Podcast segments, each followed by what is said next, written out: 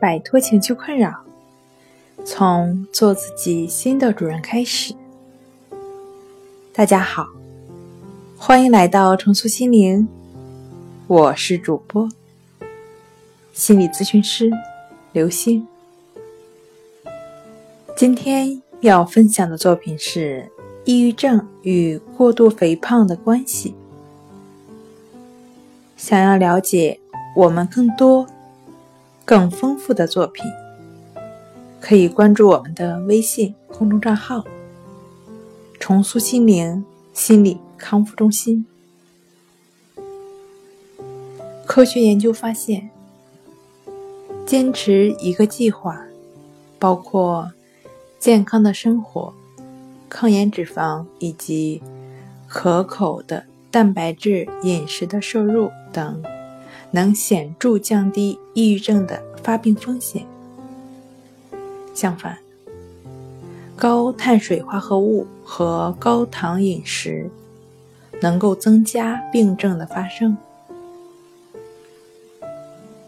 研究检查一些成分，如麸质和果糖，对身体病症反应的影响时，发现食用这些食物后。血液循环中脂多糖成分能增加百分之四十。如果肠道菌群平衡恢复了，这种情形也会被转变。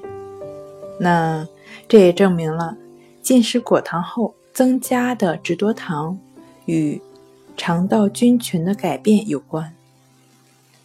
果糖能够在水果中被发现，但是。我们使用大部分的果糖都是经过加工提炼过的。我们远古的祖先吃的果糖多都是来自于水果，并且都是当季水果。高热量的甜食中，高糖类的果汁占百分之四十二。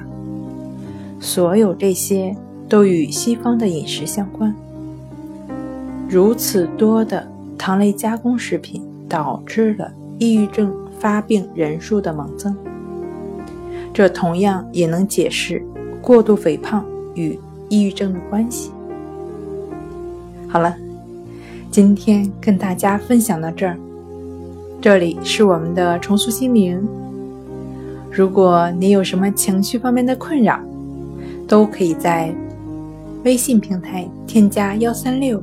九三零幺七七五零，幺三六九三零幺七七五零，即可与专业的咨询师对话。你的情绪，我来解决。那我们下期节目再见。